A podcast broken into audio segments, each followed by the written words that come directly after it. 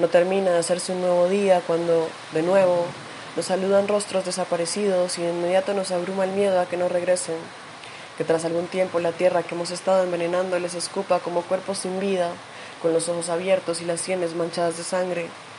Que se nos devuelvan cuerpos ultrajados, abusados, mutilados o con las gargantas cortadas, y que nos parezca que tal atrocidad se aleja abismalmente de todo lo que fueron y serán en la memoria las personas que nos han arrebatado. No termina de hacerse la nueva noche y ya hay coros castigando la imagen de las víctimas, justificando lo injustificable, otorgándose el derecho y la autoridad para dictaminar quiénes merecen esos finales tan escandalosos como denigrantes. Aparecen como sombras de la estupidez, alegando que les nuestros no merecen justicia, ni verdad, ni reparación ni dignidad. Las escenas imaginadas al momento de escuchar sobre los escenarios conocidos no dejan de ser golpes bajos, y hay siempre quien dice que existen razones para defender lo indefendible, quien reclama porque no pasa más a menudo, a quien le duele que hayan sido tan pocos, habrá siempre a quien no le pesan estas pérdidas, los llantos de estas familias, la mercantilización de estas historias, habrá siempre a quien no le duela. Aquí estamos a quienes sí con las palabras atoradas en la garganta, con ese dolor quemante que nos persigue a pasos constantes y alargados, con el miedo de que nos siga hasta la puerta y ocupe nuestra sala. Así estamos a quienes sí nos duele, a quienes nos ha dolido casi desde siempre, a quienes nos destruyen los titulares diarios y nos arrebatan el sueño, a quienes sabemos que mañana los nombres de las ausencias obligadas podrían ser los de la casa de al lado, los de la nuestra, porque no hay tregua para la vida. Aquí estamos, preguntando si habrá algún día. El zumbido en los oídos que constantemente se intensifica,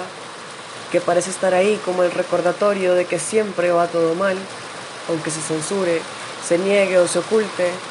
aunque la sangre se cubra con mantos de seda blanca y luego se venda como tela teñida de la más alta calidad.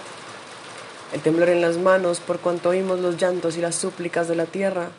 por las muertes convertidas en cifras insuperables, por vivir en el cementerio más grande y profanado de Latinoamérica. Las lágrimas,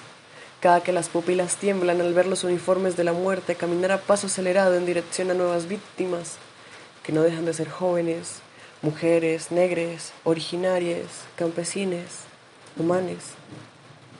El odio creciente que no permite al cuerpo descansar, que deprime, que estrangula cada atisbo de esperanza en el futuro y se parece cada vez más al deseo de morir. Las vidas apagadas en nombre de una justicia que no existe, perseguidas y arrinconadas contra un muro inconmensurable de abandono y olvido, de censura imperturbable con el objetivo de que los nombres de las víctimas no cubran las fachadas de los edificios donde se refugian los victimarios,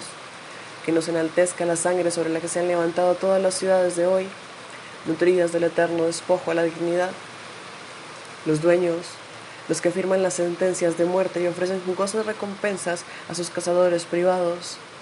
Los sinvergüenzas, inhumanos o tal vez demasiado, hijos paridos por los sistemas de opresión para garantizar su prevalencia, para alimentarlos y llevar la vida directamente hacia sus fauces calientes de encías calcinadas. Los asesinos, vestidos por la historia como héroes enviados por alguna divinidad tirana hecha imagen e intereses de hombres autoproclamados mensajeros de lo incomprendido y mil veces interpretado. Los salvadores, dedicados a exprimir la tierra para intercambiar sus lágrimas por pedazos de papel con numeritos adornando ceros a la derecha. Los pueblos masacrados, llevados algunos al borde de la extinción. Los cadáveres en las minas, las fosas comunes cavadas a escondidas, las hijas robadas, las fusiladas con balas que llevan el escudo logo del Estado, las guardianas de las lenguas propias, la digna rabia, los hechos del pasado a los que debemos los actuales, que se refugian en la promesa que nos hace la esperanza de que algún día todo será diferente o habremos desaparecido, innombrables. Siguen diciendo que dejemos de quejarnos, que no hablemos, que no hay razón que justifique nuestra ira o nuestra tristeza. Siguen diciendo que nuestras voces no merecen ser escuchadas. Siguen fingiendo que el mundo no les pertenece. Que no pagaron todas sus llamadas revoluciones con nuestra sangre. Que no tienen una deuda que no ha hecho más que crecer en los años que siguieron a la abolición, al sufragismo, a la primera de nosotras que pisó portando su piel negra una escuela, a las guerras mundiales que organizaron, a la repartición del continente madre, al saqueo de la vida, siguen fingiendo que el mundo no les pertenece, que la historia no ha sido narrada por ellos, que no son sus bolsillos los que se siguen llenando, que no son sus hijos a los que convierten en asesinos en nombre de las patrias que dominan, que no son ellos quienes establecieron el orden que consume la tierra, que no nos dejan más que las cenizas, siguen fingiendo que no son responsables de nada, que no encubren, que no nos enseñan a odiarnos, que no nos convierten en culpables de las tragedias que ocasionan, que sus estatuas y dioses no nacieron para reforzar la mentira de su superioridad, que no son criminales, que no arrebatan nada, que no temen nada porque en su fantasía no tienen nada que perder. Y es así. Tomaron lo que no les pertenecía y nos hicieron extranjeras de nuestros cuerpos. Inventaron una estructura de poder en la que solo ellos pueden estar a la cabeza para tener la potestad de destruir sin ser castigados. Abrazaron el lugar de la impunidad porque son dueños de la ley que repartieron en el mundo. Nos hacen creer que les debemos, que han hecho mucho por nosotras, que les debemos nuestros cuerpos y vidas, que pueden tomarlo todo cuanto quieran y nosotras seremos las culpables, las locas, las mentirosas, las malas. Y son ellos quienes se sientan a conspirar masacres, genocidios, asesinatos sistemáticos, agonías incesantes. Son ellos quienes destruyen el mundo en que vivimos, quienes nos arrebatan la salud y se limpian esos zapatos en los que no caben sobre nuestra dignidad. Siguen fingiendo que no son la peste, que no son intrusos, que no son responsables. Palabra irrefutablemente femenina,